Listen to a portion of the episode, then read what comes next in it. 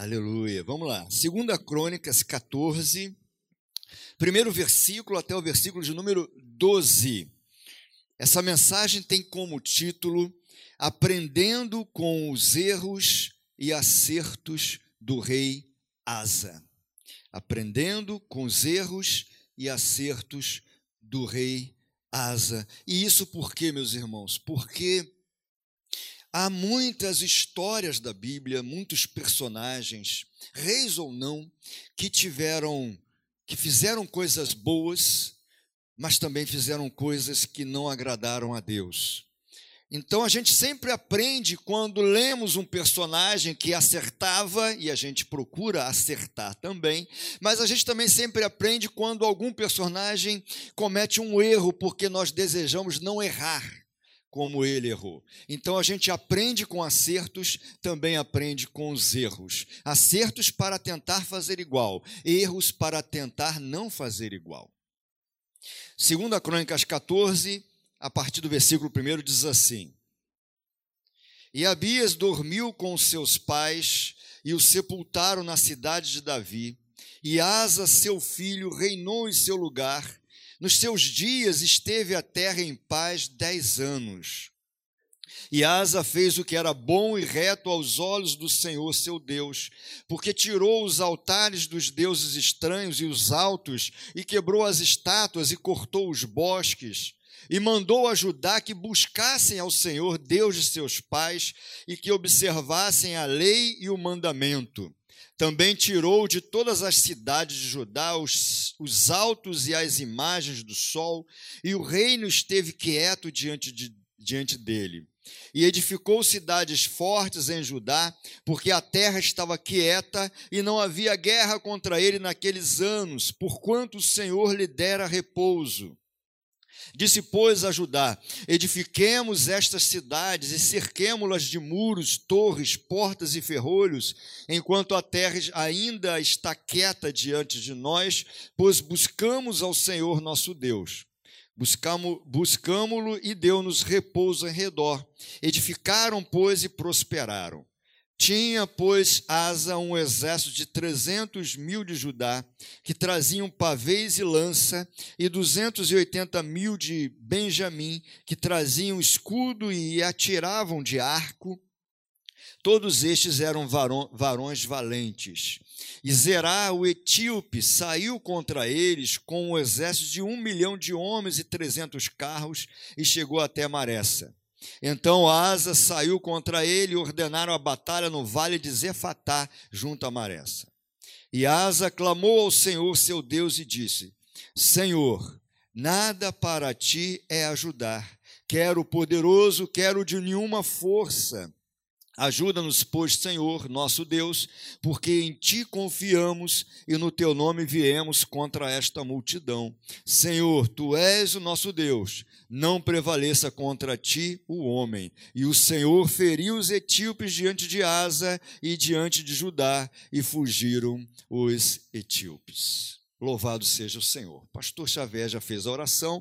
Esse é o texto que conta um trecho da vida desse rei, o rei Asa, só para a gente fazer aqui uma introdução ou contextualizar esse momento, ou um pouquinho da história de Asa. Asa foi o terceiro rei de Judá. Foi um grande estrategista político. Em seu longo reinado de 41 anos, pouco foi perturbado pelas potências vizinhas. Agora vem um traço importante dessa história, porque estamos falando do reino de Judá, é o reino do sul, recém-inaugurado após uma ruptura. Era ele filho de Abias, neto de Roboão, bisneto de Salomão. Ele foi, portanto, o terceiro rei após o cisma. A igreja conhece a história do reino, né? O reino unido com Saul, com Davi e com Salomão. Mas a partir do filho de Salomão, ou seja, depois de Salomão e com a chegada de Roboão, o reino foi dividido. Dez tribos ficaram ao norte. E, de, e, duas tribos ficaram ao sul. Essas tribos do sul eram chamadas de de reino do sul era chamado de reino de Judá, que era Judá e Benjamim. e Asa foi o terceiro rei. Então, era um reino, após essa ruptura, era um rei recente nesse processo de divisão das tribos em todo aquele território, e ele era rei de Judá. Este rei nos chama a atenção porque ele vai, ele vai acertar em muitas coisas. Ele até tem uma história de começo muito bom, o final não. É claro que você vai lembrar de tantos outros personagens bíblicos que começaram bem e terminaram mal. Mas Asa que é o personagem desta manhã, o rei Asa. Nós podemos aprender muitas coisas com esse rei pela sua história, por aquilo que ele acertou. Por exemplo, é, veja novamente o versículo 2 a 5 do texto que nós lemos. Veja bem. E Asa fez o que era o quê? Bom havia um destaque nos textos, tanto nas histórias, primeiro Reis, segundo Reis, como primeira Crônica e segundo Crônicas. Claro que esses livros foram escritos em tempos diferentes.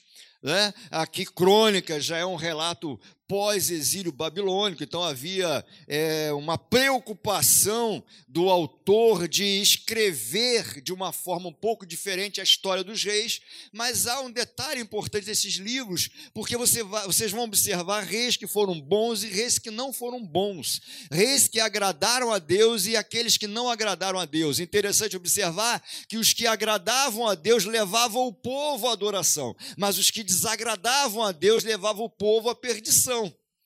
Essas oscilações elas foram normais e comuns durante todo esse processo dos reinos, tanto do norte como também do sul. Aqui é do sul, mas veja, Asa fez o que era bom e reto aos olhos do Senhor, seu Deus. Aí veja o que ele foi é, fazendo no reino. Tirou os altares dos deuses estranhos e os altos, quebrou as estátuas e cortou os bosques, mandou ajudar que buscassem ao Senhor, Deus de seus pais e que observassem a lei e o mandamento. Também tirou de todas as cidades de Judá os altares, os altos e as imagens do sol, e o reino esteve quieto diante dele. Ele promove, naquele seu tempo, uma reforma religiosa. Ele vai ter cuidado para agradar a Deus. Em tempo de apostasia, em tempo de abandono da fé, ali ele foi fiel a Deus. Naquele processo ele foi fiel a Deus. E veja que interessante, levou o povo, mandou ajudar que buscassem ao Senhor. Olha só a postura do rei Asa em tempo de apostasia, ele foi fiel a Deus. Sabe, não é diferente o tempo que a gente vive. Nós vivemos um tempo de apostasia. Isso em nível, não é só Brasil, em nível global. Aliás, se nós é, é, é, observarmos esse, esses diálogos religiosos no mundo inteiro, ou religião ou sem religião, mas há muitas falas, há muitos, há muitas pregações, do mundo, mas também dentro da igreja. Há muitas coisas que acontecem. Nós vivemos um mundo, é, vivemos num mundo politeísta.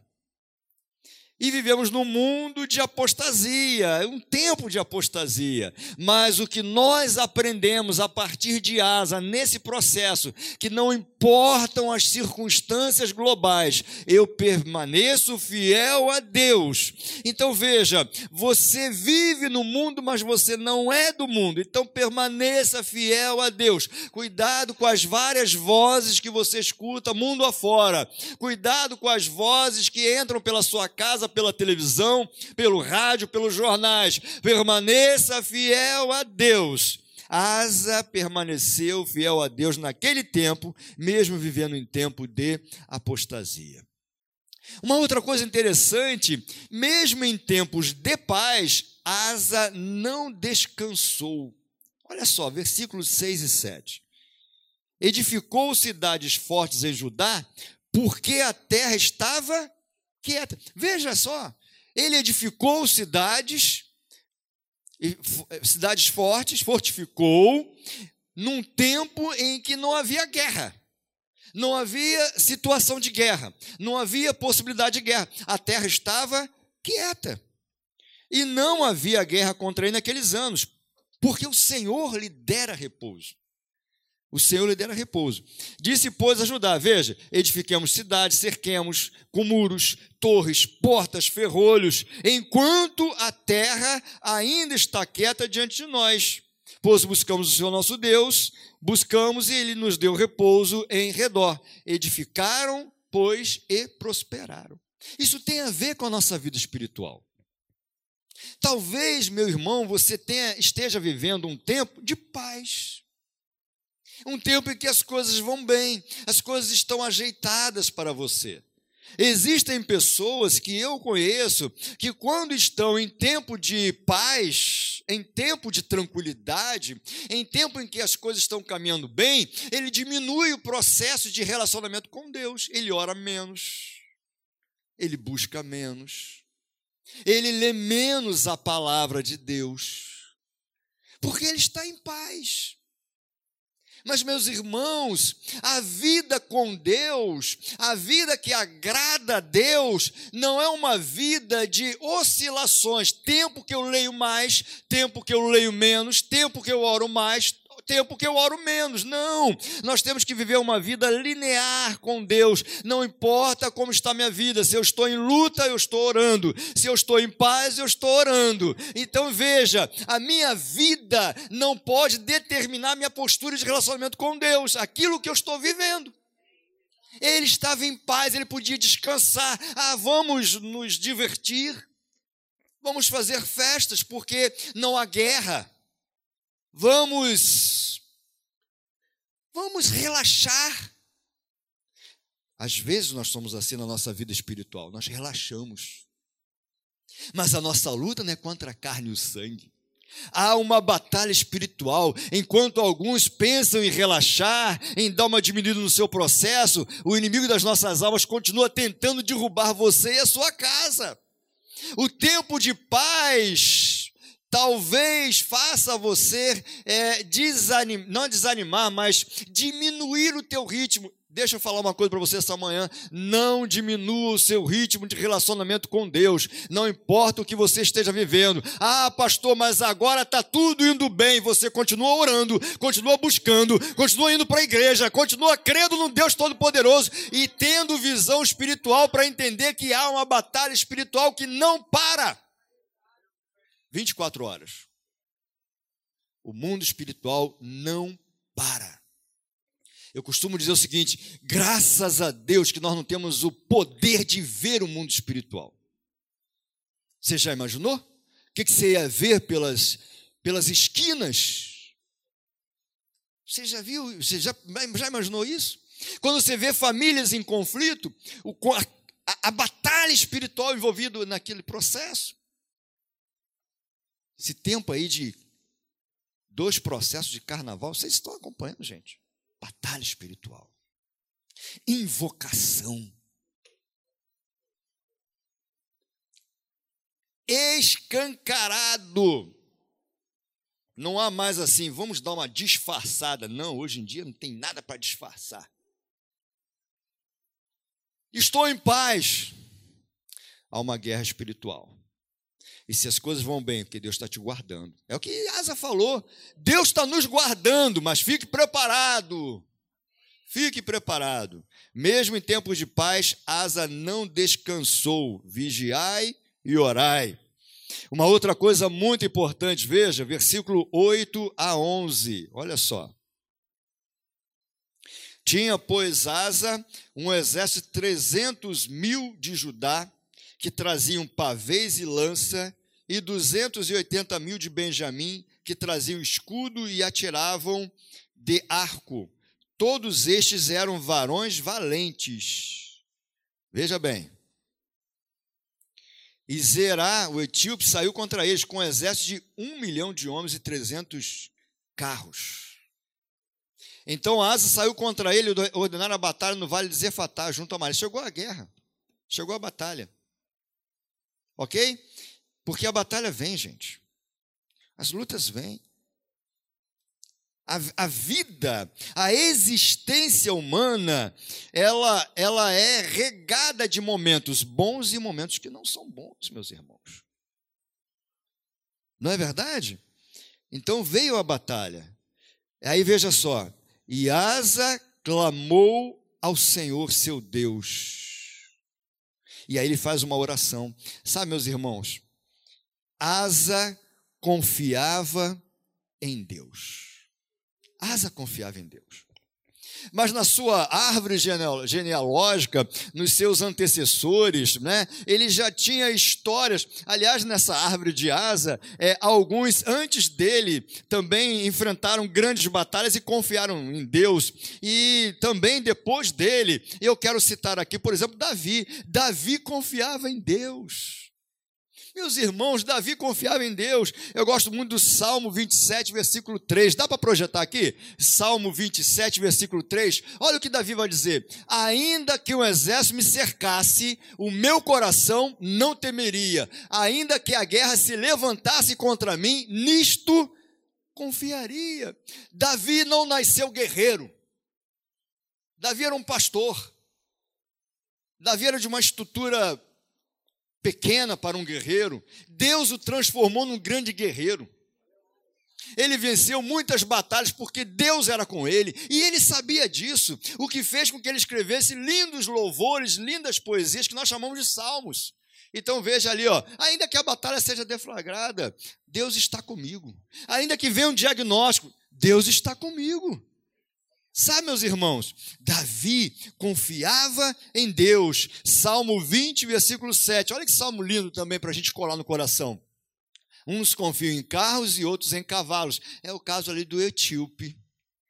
Mas nós faremos menção do nome do Senhor nosso Deus. Davi confiava em Deus. O pai de Asa confiava em Deus. Olha só, você está pertinho. Segunda Crônicas, volta aí, ó, capítulo 13. Olha, Abias, pai de Asa. Segunda Crônicas, capítulo 13. Vamos ler o versículo 1, 2 e 3, que diz assim: No ano 18 do rei Jeroboão, reinou Abias sobre Judá. Três anos reinou em Jerusalém e era o nome de sua mãe, Micaía, filha de Uriel, da cidade de Gibeá, e houve guerra entre Abias e Jeroboão. E Abias ordenou a peleja com um exército de varões belicosos de 400 mil homens escolhidos. Porém, Jeroboão dispôs contra ele a batalha com 800 mil homens escolhidos, todos varões valentes. Vai, vai entendendo a matemática de Deus. Abias foi com 400 mil homens, Jeroboão foi com o dobro. Mas veja o versículo 16. Olha só, versículo 16. E os filhos de Israel fugiram de diante de Judá. Ou seja, os que estavam com Jeroboão fugiram com os que estavam com Abias. E Deus os entregou nas mãos de Judá. E olha só 17: De maneira que Abias e seu povo fizeram um grande estrago entre eles, porque caíram filhos de Israel, quinhentos mil homens escolhidos. 18: E foram abatidos os filhos de Israel naquele tempo, e os filhos de Judá prevaleceram, porque confiaram no Senhor, Deus de seus pais. Veja uma matemática totalmente estranha 800 mil contra 400 mil, dois para um. Mas havia um Deus lutando por aquele exército em menor número. Então Abias também confiava em Deus. O filho de Asa também confiava em Deus. Vamos ler aí, ó. Passe agora um pouquinho, 2 Crônicas 20. Um texto que a igreja conhece bem.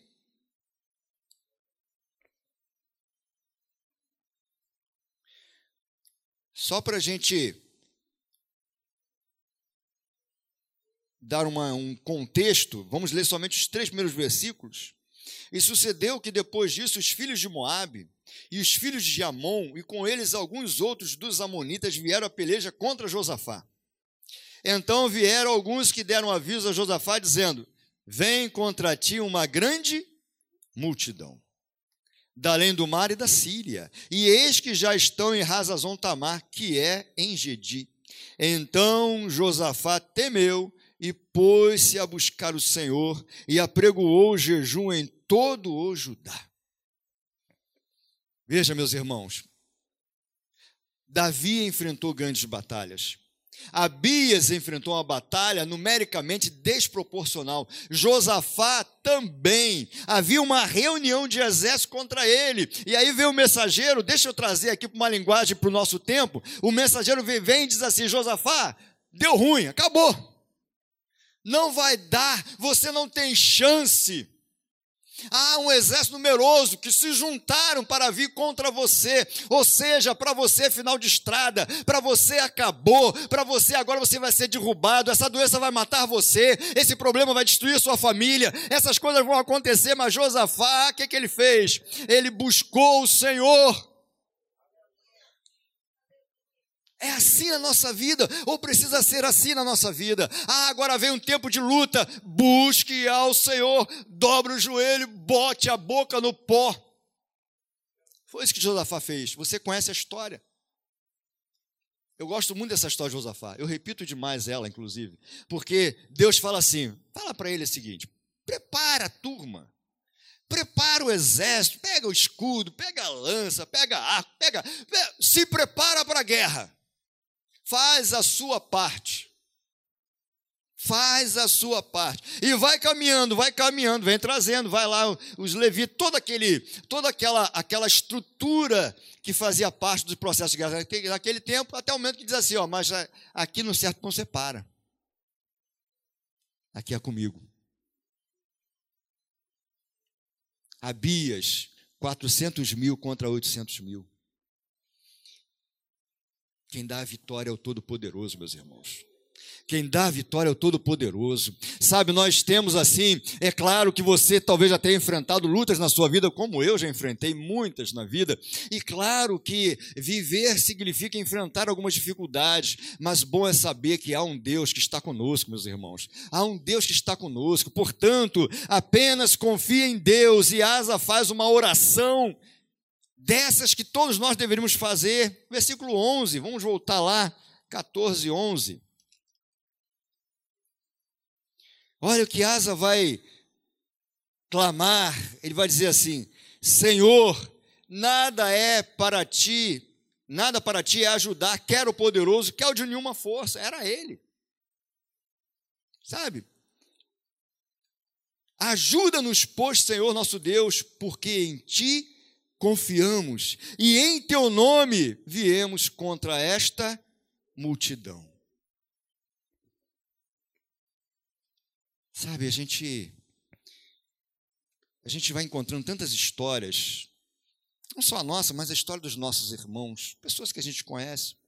Você deve conhecer tantas histórias de lutas, né? Eu, eu, eu conheço histórias. Essa semana, por exemplo, quinta-feira, fiz um sepultamento até de um filho de uma irmã da igreja de São João de Meriti.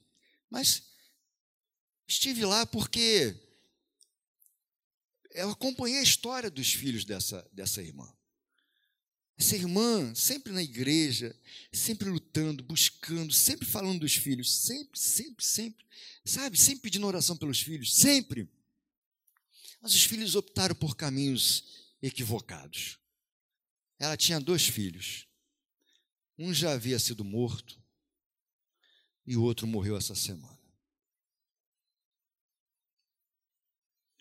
Pelos próprios caras que eles andavam. Difícil. São batalhas, meus irmãos. São batalhas. São batalhas. Mas veja, eu lembrei ali para eles ali a história de Manassés do rei Manassés. Manassés, ele, ele foi errando demais, sabe? Fez tudo que. O pai dele acertou e ele errava. O pai dele buscava a Deus, ele não buscava a Deus. O pai dele caminhou nos caminhos do Senhor e Manassés foi totalmente contrário. Caminhou totalmente fora dos caminhos do Senhor e foi fazendo essa relação da mãe com o filho. Mas diz ali que quando houve ali o, o comandante do exército foi pegar Manassés, naquilo que ele está sendo levado, ele vai se arrepender. E ele vai clamar a Deus. E diz o texto que Deus escuta a oração de Manassés. Eu creio, meus irmãos, que aqueles meninos conheciam a palavra. No momento que eles foram levados para cumprir o seu destino, destino que eu digo que ah, eles sabiam que iriam acontecer com eles, nesse processo, eu creio que eles clamaram pelo nome do Senhor creio que eles clamaram pelo nome do Senhor. E se eles clamaram pelo nome do Senhor, se arrependendo, eu creio num Deus que perdoa. Ah, falamos aqui nessa aula de hoje, pela manhã, sobre perdão. Um Deus que perdoa, um Deus misericordioso. Sabe, meus irmãos? E a palavra é clara. Se você buscar o Senhor, você achará Ele. E se clamar por Ele, Asa clamou, Deus vem em socorro, meus irmãos. Deus vem em socorro, mas existem batalhas desproporcionais. Toda vez que você enfrentar uma batalha desproporcional, lembre-se disso. Fique com o Senhor, continue confiando no Senhor, vai suportando a tempestade, vai suportando tudo e vai entendendo o seguinte: Deus está comigo e no tempo certo alguma coisa vai acontecer. Lembra lá de Jó e fala isso no teu coração: Eu sei que o meu redentor vive e no tempo certo se levantará. Confie no Senhor. Por conta de tudo isso, porque Asa foi fiel a Deus em tempo de apostasia, porque Asa não descansou em tempos de paz, porque Asa confiava em Deus, Deus o recompensou. Veja o versículo 12. E o Senhor feriu os etíopes diante de Asa e diante de Judá, e fugiram os etíopes. Só que Deus vai criar condições e vai advertir Asa. Deus vai falar com Asa. Olha o que, que ele vai falar com Asa capítulo 15, versículo 1, 2 e 7. Olha só. Então veio o Espírito de Deus sobre Azarias, filho de Obed, e saiu ao encontro de Asa e disse: Ouve-me, Asa, e todo Judá e Benjamim. O Senhor está convosco, enquanto vós estáis com ele, e se o buscardes, o achareis, porém, se o deixardes, vos deixará. Versículo 7. Mas esforçai-vos e não desfaleçam as vossas mãos, porque a vossa obra tem uma recompensa. Olha Deus falando com a gente. Fica na palavra. Se preocupa, ah, mas há uma tempestade. Baixa a cabeça, fica só em oração. Porque há uma recompensa, há uma promessa. Às vezes a gente fala assim: ah, o diácono Paulo Monteiro, 90 anos. Ah, eu, eu falei aqui na oração, jovens há mais tempo. O que é 90 anos diante da eternidade, meus irmãos? Há uma recompensa. O triunfo da igreja não é na terra, é no céu. Posso até viver tempos bons. Aleluia, glória, glória a Deus por isso. Mas o triunfo é no céu. Há uma recompensa. E outra coisa, quem prometeu é fiel. Fica com Deus. Tá? E aí Deus vai criar essas condições e vai advertir Asa. Asa, incentivado por essas palavras, promoveu uma segunda reforma religiosa em Judá. Olha só, empolgadíssimo. Capítulo 15, olha aí o versículo 8. Ouvindo, pois, Asa estas palavras e a profecia do profeta, filho de Obed, esforçou-se e tirou as abominações de toda a terra de Judá e de Benjamim, como também das cidades que tomaram nas montanhas de Efraim, renovou o altar do Senhor que estava diante do pórtico do Senhor, ajuntou todo Judá e Benjamim, com eles os estrangeiros de Efraim, Manassés, de Simeão, porque de Israel vinham a ele em grande número, vendo que o Senhor, seu Deus, era com ele, e ajuntaram-se em Jerusalém no terceiro mês, no ano décimo do reinado de Asa, e no mesmo dia oferecer o sacrifício, ele foi fazendo uma nova reforma religiosa, uma nova reforma naquele tempo, empolgadíssimo. Aí Asa começa a errar. Aí ele começa a errar. Veja capítulo 16, versículo 1 a 6. No trigésimo sexto No ano 36 do reinado de Asa, Baasa, rei de Israel, subiu contra Judá e edificou a Ramá, para ninguém deixar sair nem entrar a Asa, rei de Judá.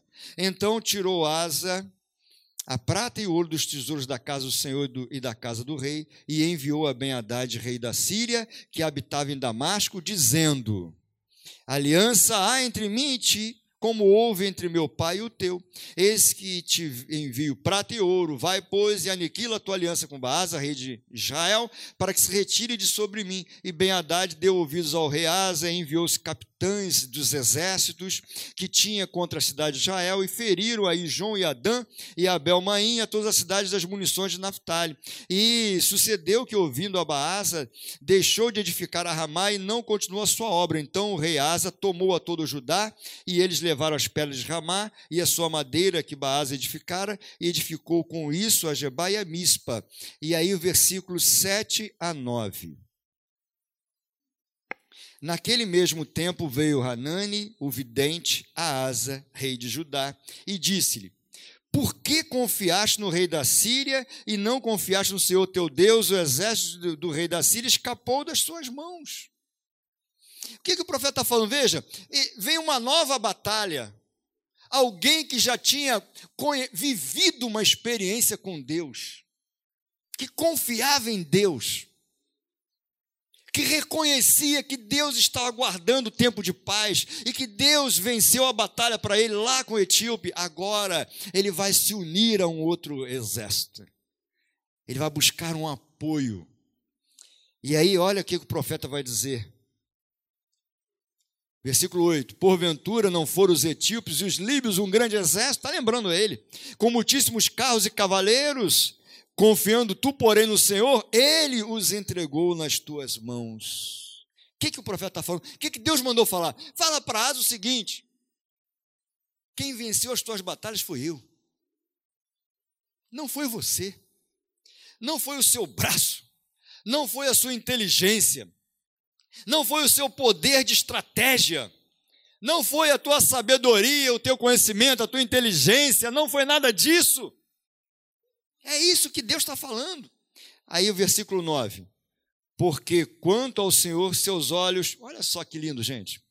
Esse versículo é lindo. Porque quanto ao Senhor, seus olhos passam por toda a terra, para mostrar-se forte para aqueles cujo coração é perfeito para com Ele. Nisso, pois, aí ele vai falar: procedeste loucamente, porque desde agora haverá guerra contra ti. Ele começou a errar. Ele começou a errar. Deixou de confiar em Deus como ele havia confiado. Mas nós também temos dificuldade nessa área. Salmo 37, versículo 5. Coloca aqui para mim, por favor. Olha que dificuldade para nós. Entrega o teu caminho ao Senhor. Confia nele. E o mais ele fará. Confia nele. Pastor, mas hoje a minha realidade está complicada. Confia nele. Pastor, agora eu não estou vendo saída para o meu problema. Confia nele. Não é você, é Ele. Nós somos fracos, irmãos, mas o nosso Deus é forte. Em lugar de humilhar-se perante Deus por causa do seu erro, ele se indignou contra o profeta, está aí em 2 Crônica 16, 10. Ah, sabe, meus irmãos, ele podia ter reconhecido o erro, podia ter voltado, buscado ao Senhor, mas ele permaneceu naquela postura e ele vai ali é, é, se indignar contra o profeta. Como consequência, houve o fim da paz e aí houve também uma enfermidade. Naquela história de Asa, não estou dizendo que seja sempre assim, naquela história de Asa, veja, capítulo 16, versículo 12. E caiu Asa doente de seus pés no ano 39 de seu reinado Grande por extremo era a sua enfermidade. E, contudo, na sua enfermidade, não buscou ao Senhor, mas antes aos médicos. Pastor, então eu tenho que só buscar o Senhor e não os médicos? Não é isso, meus irmãos. Não é isso. Aliás, em outra oportunidade, até falei sobre isso. Você tem uma enfermidade, precisa de tratamento? Vai procurar medicina sim, meus irmãos. Sabe, tem que tomar remédio? Tome remédio. Se cuide, cuide da sua cabeça, cuide do seu corpo. Sabe, cuide da sua alma. Mas não se esqueça do Senhor. Ele é o médico dos médicos. Meus irmãos, essa semana também tem um amigo que é pastor de outro ministério, fez um contato comigo, e ele trouxe uma notícia né, para mim. Ele falou assim: Pastor, não sei se eu te falei que eu andava sentindo umas dores na perna. Eu falei: Não, não falava não. Ele disse assim: Pois é, rapaz, essa dor foi se intensificando. E fui fazer uns exames, eu estou com um tumor na perna, no fêmur. 10 centímetros. 10 centímetros. Ele tem trinta e poucos anos. Ele disse assim: Vou buscar fazer novos exames para saber se é maligno, se é benigno, é, o tratamento, se tem ou não tem, mas o que eu sei é que há um propósito de Deus para tudo isso, porque a minha vida está nas mãos do Todo-Poderoso e Ele é o médico dos médicos. É isso. Ele vai procurar tratamento, ele vai procurar ajuda, ele vai se esforçar, mas ele não vai se esquecer que o nosso Deus é o Todo-Poderoso, que pode mudar diagnóstico, que pode mudar a tua realidade, que pode mudar a estrutura da tua casa, que pode trazer harmonia, que pode trazer coisas que só Ele pode dar, inclusive a paz que excede todo entendimento, sabe? Eu vi um camarada que acabou de receber um diagnóstico terrível e está com paz no coração. Isso é loucura para o mundo, mas para nós não. Isso é poder de Deus. A palavra de Deus nos traz essa confiança. Portanto, meus irmãos, antes as batalhas da vida, creia em Deus sobretudo, continue fiel até o fim, e mesmo em tempos de paz, continue tendo uma vida de oração. E para encerrar, meus irmãos, Provérbios 3, a partir do verso 5. Confia no Senhor de todo o teu coração e não te estribes no teu próprio entendimento. Reconheça-o em todos os teus caminhos e ele endireitará as tuas veredas. Não seja sábio a teus próprios olhos, teme ao Senhor e aparta-te do mal. Isto será saúde para o teu âmago e medula para os teus ossos. Fique de pé em nome de Jesus, meus irmãos. Tem coisas que nós aprendemos com os acertos de outras pessoas, personagens bíblicos, gente como a gente. Também aprendemos com os teus erros que nós possamos acertar os, os acertos de asa e que nós não erremos conforme ele também errou. Eu quero orar por você, mas eu queria pedir uma canção. Quer dizer, pedir uma canção não, pedir que vocês cantem um hino. Não sei nem qual hino. Vocês que sabem. Sim. Eu queria eu queria exatamente fazer um convite. Falamos tanto de batalhas e batalhas desproporcionais. Olha, as batalhas desproporcionais bíblicas mexem tanto com o meu coração, sabia? Batalhas desproporcionais. Eu não sei como está a sua vida. Você tem enfrentado batalhas desproporcionais? Enfermidade, ou no seu corpo, ou no corpo de alguém que você ama, que você quer bem. Tem vivido batalhas no seu meio familiar, na sua parentela, na sua vida profissional, vida financeira. Tem vivido tempos de lutas? Eu quero orar por você. Se é o teu caso, se é a tua história, vem para cá no altar de Deus que nós vamos orar, os pastores também. Nós vamos impor as nossas mãos e vamos orar por você. O Deus de asa é o nosso Deus. Não se preocupe com o um exército numeroso. Pode vir contra você, contra a sua casa, um exército numeroso, uma grande multidão, grandes problemas, grandes dificuldades. Mas Deus está conosco. E quer saber de uma coisa? Quando o salmista diz assim: Ele guardará a tua saída e a tua chegada desde agora e para sempre. Sabe o que isso significa? Significa que o nosso Deus está conosco durante toda a nossa caminhada. Estará conosco também na eternidade. Você pode vir para cá. No meio da canção eu vou levantar um clamor pela sua vida.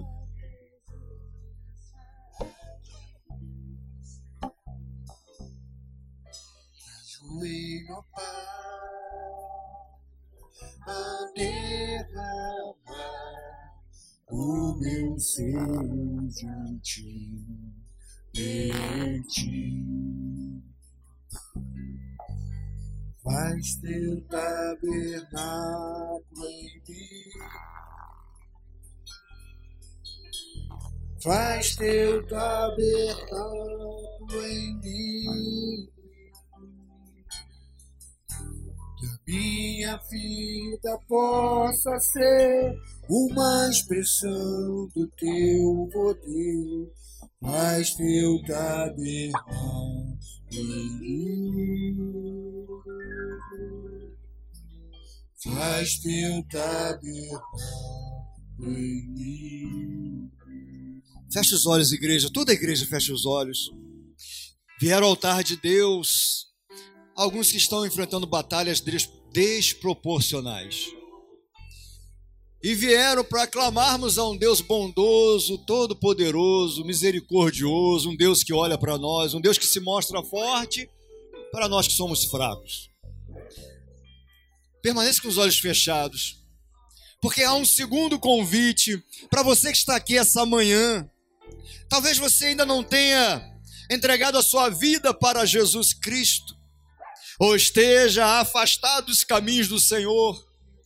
E essa manhã, por conta de tudo que você viveu aqui esta manhã, os louvores, oração, a apresentação de uma criança, a palavra de Deus, talvez você queira tomar a maior decisão da sua vida, dizer assim, pastor, eu quero aceitar o Senhor Jesus e reconhecê-lo como Senhor e Salvador da minha vida. Será que há alguém aqui esta manhã?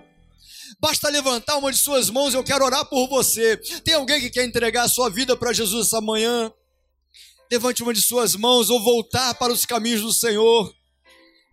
Ah, você pode você pode pensar assim: "Ah, talvez hoje não". Mas não pense assim. Nós não somos dono do tempo, Deus é o dono do tempo. O nosso momento é agora. É já. É contigo. Levante uma de suas mãos, eu quero orar por você. Amém. Vamos orar, igreja. Estenda suas mãos para cá. Senhor, nosso Deus e Pai. Meu Deus, assim como na história de Asa e também do seu pai, do seu filho, que enfrentaram batalhas desproporcionais, batalhas, meu Deus, que nós enfrentamos nos nossos dias situações difíceis demais para serem resolvidas por nós, coisas que ultrapassam a nossa capacidade, meu Deus, tanto física como emocional, doenças, problemas na família, dificuldades mil, meu Deus mas nós colocamos diante da tua presença as nossas demandas, as nossas dificuldades, a nossa história, as nossas batalhas.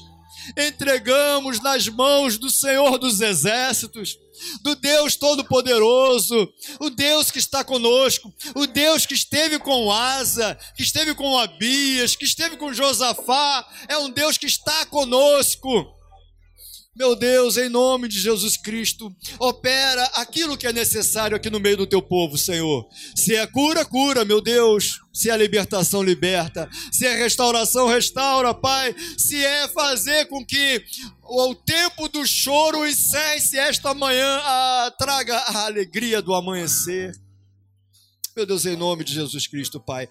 Nós oramos, meu Deus, crendo no Deus que vence as nossas batalhas crendo num Deus que é o nosso Deus. E nós oramos em nome de Jesus Cristo. Amém. Graças a Deus.